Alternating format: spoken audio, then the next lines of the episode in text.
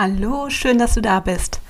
Heute möchte ich dir verraten, was für mich bedürfnisorientierter Umgang in der Familie bedeutet, warum es mir so wichtig ist, warum es aber auch so unglaublich schwer fällt, das im Alltag auch wirklich zu leben und bedürfnisorientiert und Leichtigkeit, passt das überhaupt zusammen?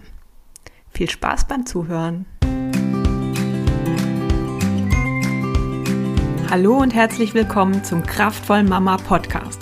Der Podcast für Mamas, die ihre Kinder zugewandt und bedürfnisorientiert begleiten wollen, auch und gerade in besonders herausfordernden Situationen und das alles ohne die eigenen Bedürfnisse zu übergehen. Mein Name ist Lena Frank und als Mama Coach helfe ich dir dabei, dich auch an der Seite eines sensiblen und emotionsgeladenen Kindes gelassen und selbstsicher zu fühlen sodass du das Mama-Sein auch wirklich genießen kannst.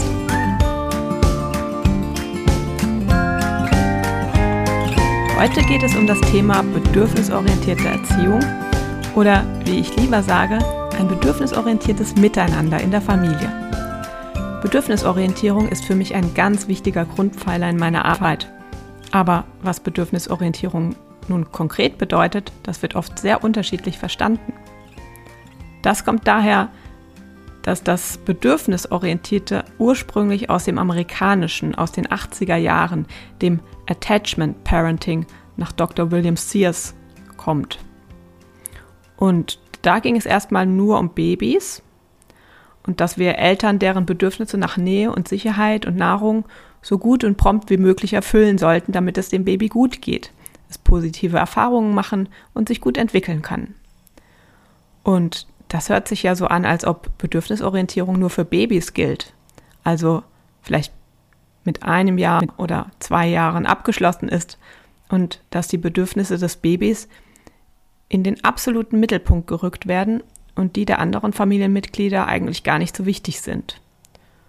Und das ist nicht das, was ich heute unter Bedürfnisorientierung verstehe. Deswegen möchte ich dir heute meine Auslegung mitgeben, die ich für sinnvoll und richtig halte. Für mich bedeutet bedürfnisorientierter Umgang in der Familie, dass die Bedürfnisse aller Familienmitglieder wichtig sind. Also von Vater, Mutter und allen Kindern gleichermaßen. Und das bedeutet für mich auch, dass wir uns eben nicht an Normen und Idealen ausrichten sollten, sondern an Individuen, an den Individuen in unserer Familie, wie sie wirklich sind und mit dem, was sie wirklich brauchen, damit es ihnen gut geht. Also es ist dem Kind nicht geholfen, wenn die Eltern in einem Ratgeber nachschlagen oder in einer Tabelle ablesen, was das Kind in welchem Alter braucht oder können soll. Zum Beispiel so und so viel Stunden Schlaf, so und so viel Mahlzeiten am Tag, so viel Zeit exklusive Zuwendung der Mutter, maximal so viel Bildschirmzeit und ein Puzzle, das auf das Alter des Kindes genau zugeschnitten ist. Wenn wir so vorgehen, wäre das, wie wenn ich versuchen würde, meine achtjährige Tochter in Kleidung zu zwängen, auf der acht Jahre draufsteht, obwohl ihre Größe eher der Kleidung entspricht, auf der elf Jahre draufsteht. Wir müssen also genau hinschauen, wie viel Schlaf braucht denn dieses Kind? Wann lernt dieses Kind krabbeln? Wie geht es diesem Kind, wenn es Zeit vor einem Bildschirm verbringt oder verbracht hat? Und für welche Herausforderung interessiert es sich gerade in seiner momentanen Entwicklungsphase? Und genauso ist auch uns Müttern nicht mit irgendwelchen Idealvorstellungen von mütterlicher Selbstfürsorge geholfen. Die Mama, die jede Woche ihr Schaumbad braucht und jeden Donnerstagabend den Pilateskurs besucht, damit sie sich auch ja nicht selbst vergisst, weil das Mamas, Mamas nun mal so empfohlen wird. Und das ist für mich auch keine Bedürfnisorientierung. Bedürfnisorientiert bedeutet, dass wir genau hinschauen und genau wahrnehmen, was braucht der jeweilige Mensch in der Familie. Und natürlich fängt das bei uns Müttern oder auch Vätern an, dass wir auf unsere Körpersignale achten und uns, ja, mal in uns hineinfühlen. Was brauchen wir jetzt? Und was können wir tun, um uns dieses Bedürfnis zu erfüllen? Welche Strategien gibt es dafür? Welche passen gerade ins Leben. Und wenn wir das können, dann können wir auch bei unseren Kindern besser hinschauen, was diese wirklich brauchen, damit es ihnen gut geht. Also das ist mir ganz wichtig zu sagen. Es geht hier nicht um Standardmenschen und Standardbedürfnisse. Es geht um echte Menschen mit ihrer ganzen Varianz. Es gibt ja eher introvertierte und eher extrovertierte Menschen. Es gibt welche, die bezüglich mancher Reize sehr sensibel sind. Es gibt welche, die sehr viel Bewegung brauchen. Es gibt welche, die sehr viel Rückzug und Pausenzeit brauchen. Es gibt Menschen, die brauchen sehr viel immer gleiche Routinen und, und noch andere Sicherheiten. Ja, und so weiter und so fort. Und wenn wir bedürfnisorientiert denken, dann beurteilen wir diese Bedürfnisse nicht, weil sie sind einfach da, sie sind ein Umstand, mit dem wir umgehen müssen. Und was Bedürfnisorientierung noch für mich bedeutet, ist, dass wir Eltern die Verantwortung haben. Also es ist nicht so leicht, dass wir einfach die Kinder fragen, was brauchst du eigentlich? Und dann kaufen wir ihnen eben die Barbie und das Bedürfnis ist befriedigt, weil das Kind hat sich das ja so gewünscht. Nein, wir sind verantwortlich, hinter das Verhalten des Kindes zu sehen und darauf einzugehen, was es wirklich braucht. Das Kind wünscht sich vielleicht einen Lolly, aber es braucht einen gesunden Snack. Das Kind rastet aus, weil es nicht den blauen Becher bekommt, aber was es braucht, ist vielleicht Ruhe und Sicherheit und ein Gefühl der Verbundenheit mit uns. Und dazu gehört auch, dass wir uns auch manchmal unbeliebt machen. Wir sagen vielleicht Nein. Das Besuchskind kann nicht schon zum Mittagessen nach Hause kommen nach der Schule, weil wir wissen, dass unser Kind nach der Schule immer erstmal Zeit für sich braucht, um runterzukommen. Und dann geht das Nachmittagstreffen viel leichter von der Hand oder ähm, ja, es geht, es geht dem Kind besser damit. Und dazu gehört vielleicht, dass wir den Schokoriegel an der Kasse nicht kaufen, dass wir die Medienzeit einschränken und so weiter, weil wir wissen, dass das Kind sich sonst unausgeglichen und aggressiv verhält und es ihm anscheinend nicht gut tut. Und weil wir uns auf dieses Kind beziehen und unsere Erfahrungen können wir uns nicht wie früher hinter einem, das macht man eben so, verstecken. Wir müssen schon damit rausrücken, dass wir nun mal die Verantwortung haben und glauben, dass es dem Kind mit unserer Entscheidung letztlich besser geht. Wir können uns auch unpopulär machen, wenn wir uns um unsere eigenen Bedürfnisse kümmern. Vielleicht will unser Kleinkind nicht, dass wir auch mal ohne es aus dem Haus gehen und es beim Papa zurücklassen und das schreit und tobt. Aber manchmal ist es eben ein Abwägen. Wenn ich mich viel besser fühle, nachdem ich abends eine Stunde mit der Freundin allein spazieren war, dann komme ich auch besser durch die folgende, vielleicht anstrengende Nacht mit dem gerade so anhänglichen Kind. Das Kind würde lieber die Mama für immer ganz nah bei sich behalten. Aber wir glauben, dass es sich auch an Papa als Tröster gewöhnen kann und es letztlich der ganzen Familie zugute kommt, wenn wir darauf achten, uns immer wieder zu entspannen und zu stärken. Jetzt ist die Frage, warum halte ich das bedürfnisorientierte Miteinander in der Familie für eine gute Sache? Nun, wenn es Menschen gut geht, wenn ihre Bedürfnisse gestillt sind, wenn sie nicht gestresst sind, dann zeigen sie sich von ihrer besten Seite. Damit will ich sagen, Sie sind empathisch mit anderen, sie können flexibel auf Unvorhergesehenes eingehen, sie stecken kleine Frustrationen besser weg und sie kooperieren gerne mit anderen.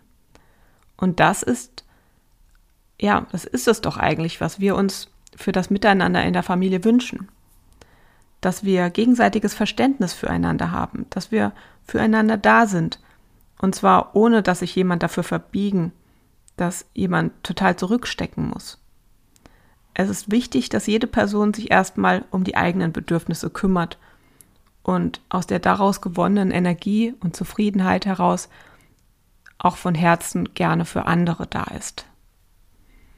Und das erreichen wir meines Erachtens, wenn wir üben, Gefühle wahrzunehmen, als Hinweisgeber für unsere Bedürfnisse. Und wenn wir praxistaugliche Strategien suchen, um uns diese zu erfüllen. Dass wir Eltern das können, ist ganz wichtig, weil wir erstens unseren Kindern so ein Vorbild sind, wie wir auf sozialverträgliche Weise auf uns selbst achten, uns gut um uns selbst kümmern können. Andererseits fällt es uns dann viel leichter, auch die Kinder entsprechend zu begleiten. Also sehen, okay, dir geht es gerade nicht gut, du willst nicht mehr still sitzen und Mathe würfeln, du brauchst erstmal eine Pause. Wie wäre es, wenn wir ein Wettrennen machen und uns dann eine Saftschorle mit Eiswürfeln zur Stärkung machen und dann weitermachen? Wir nehmen das Kind quasi an der Hand beschreiben, was gerade in ihm vorgeht, welche Bedürfnisse wohl unerfüllt sind und welche Strategien wohl helfen könnten. So lernt auch das Kind mit der Zeit, sich selbst zu regulieren. Es merkt sich, ah, wenn ich mich ausgelaugt fühle, hilft es eigentlich immer, wenn ich mich eine Weile in meinem Zimmer ausruhe und dort für mich spiele. Und wenn ich mich gelangweilt fühle, dann ist es eigentlich immer hilfreich, wenn ich in der Nachbarschaft frage, ob ein Kind Zeit hat, mit mir zu spielen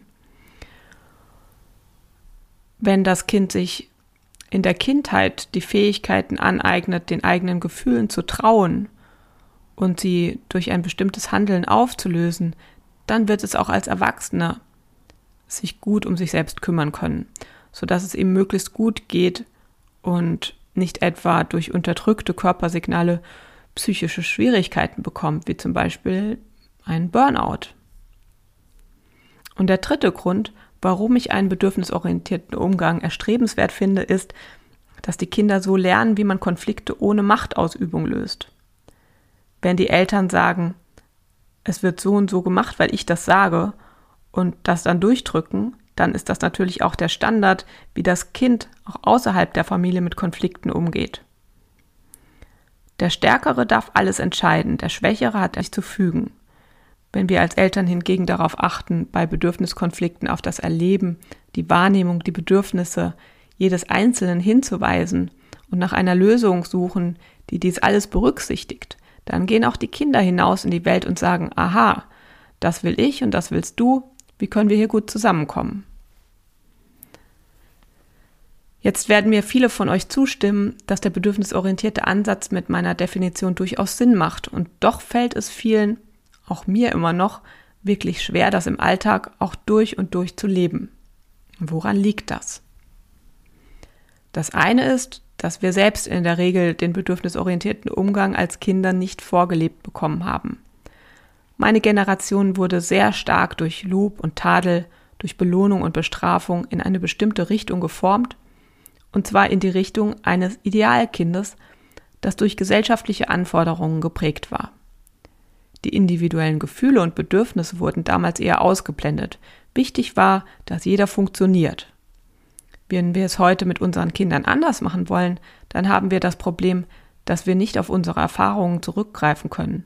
Wir haben keine Vorbilder. Wir konnten niemanden beobachten, wie das ganz konkret im Alltag eigentlich funktioniert.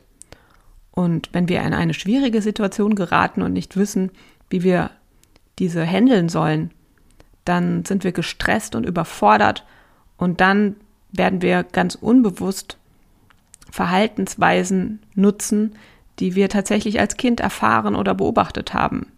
Zum Beispiel schreien wir urplötzlich unser Kind an oder verhängen verzweifelt Konsequenzen. Dadurch, dass der Begriff der Bedürfnisorientierung so schwammig ist und wir auf so wenig konkrete Erfahrungen zurückgreifen können, tun sich auch schnell Missverständnisse auf.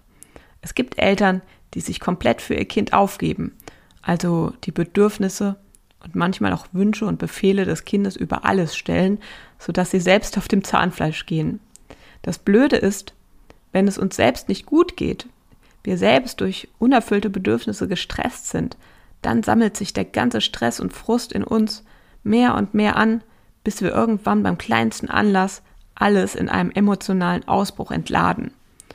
Und das ist für Kinder unberechenbar und somit auch viel angsteinflößender, als wenn wir uns immer wieder im Alltag auch für unsere eigenen Bedürfnisse einsetzen würden. Und dann gibt es noch das Missverständnis, dass wenn wir in der bedürfnisorientierten Erziehung nur alles richtig machen, dass dann der ganzen Familie die Sonne aus dem Popo scheint und alle stets freundlich und glücklich sind. Das ist natürlich auch weder richtig noch überhaupt erstrebenswert. Aber ich glaube, diesen Missverständnissen werde ich eine eigene Folge widmen. Jetzt noch eine weitere Hürde, warum der bedürfnisorientierte Umgang oft so schwer umzusetzen ist. Die Hürde ist die, dass die konventionelle schwarze Pädagogik in dem Sinne häufig hervorragend funktioniert. Dass das Kind dann tut, was man sagt. Fängt man nun an, die Bedürfnisse des Kindes mit einzubeziehen, wird es komplizierter und wir müssen selbst flexibler werden und darauf eingehen, dass unsere Kinder die Dinge vielleicht einfach mal anders angehen wollen als wir. Auch auf dieses Phänomen werde ich, glaube ich, nochmal in einer eigenen Folge zurückkommen. Sonst wird das hier zu lang. Ja, aufgrund dieser Hürden habe ich mal die Frage einer Teilnehmerin in, meiner, in meinem Gruppenprogramm Bewusster Leben als Mama gestellt bekommen. Bedürfnisorientierter Umgang und Leichtigkeit, geht das überhaupt zusammen? Und diese Mama hatte aus ihrer Umgebung das Feedback bekommen, dass sie es sich doch so unglaublich schwer mache, wenn sie ständig auf die Kinder eingehen möchte und so weiter. Ich sage, ja, unter bestimmten Voraussetzungen lebt es sich sogar viel, viel leichter, mit viel, viel mehr Leichtigkeit. Und zwar dann, wenn du nicht zu deiner Liste deiner Anforderungen an dich selbst und deine Kinder jetzt einfach noch die Bedürfnisorientierung obendrauf packst. Wir können nicht gleichzeitig all unsere Energie da reinstecken, dem Bild einer Idealfamilie in unserem Kopf zu entsprechen und gleichzeitig jeden Menschen sehen wollen, wie er ist und ihm Raum für sein, seine Bedürfnisse einräumen.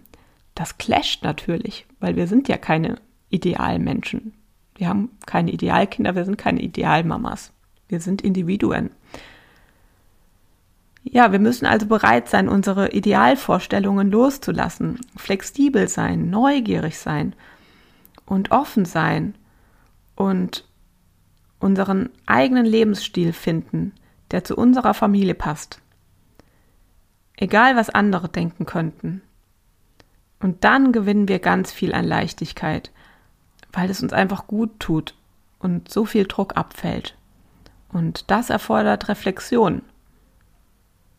Ja, ich hoffe, ich kann dir genau dafür, für diese Reflexion mit dem Podcast hier immer wieder die richtigen Impulse geben. Aber jetzt erst nochmal ähm, die Zusammenfassung dieser Folge. Also bedürfnisorientierter Umgang in der Familie bedeutet für mich, die Bedürfnisse aller Familienmitglieder sind wichtig. Es gibt dafür keine Schablonen. Die Bedürfnisse sind so individuell wie die Menschen selbst. Eltern tragen die Verantwortung und treffen Entscheidungen, die die Bedürfnisse aller berücksichtigen, auch wenn sie sich dadurch unbeliebt machen. Für mich ist das erstrebenswert, weil es so jedem in der Familie so gut wie gerade möglich geht und schwierige Verhaltensweisen, die immer Ausdruck unerfüllter Bedürfnisse sind, von alleine verschwinden.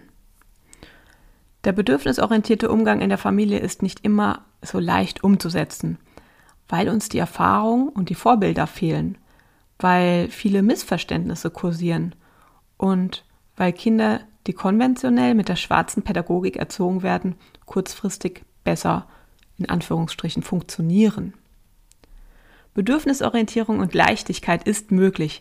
Dazu müssen wir uns aber von unseren Idealvorstellungen einer Familie verabschieden und uns dafür öffnen, dass unser Familienalltag, der allen gut tut, vielleicht ganz anders aussieht, als wir uns das vielleicht mal ausgemalt hatten und auch anders, als es uns von der Gesellschaft suggeriert wird. Ja, das war es erstmal als Einstieg. Wir werden diese Themen in diesem Podcast noch weiter vertiefen.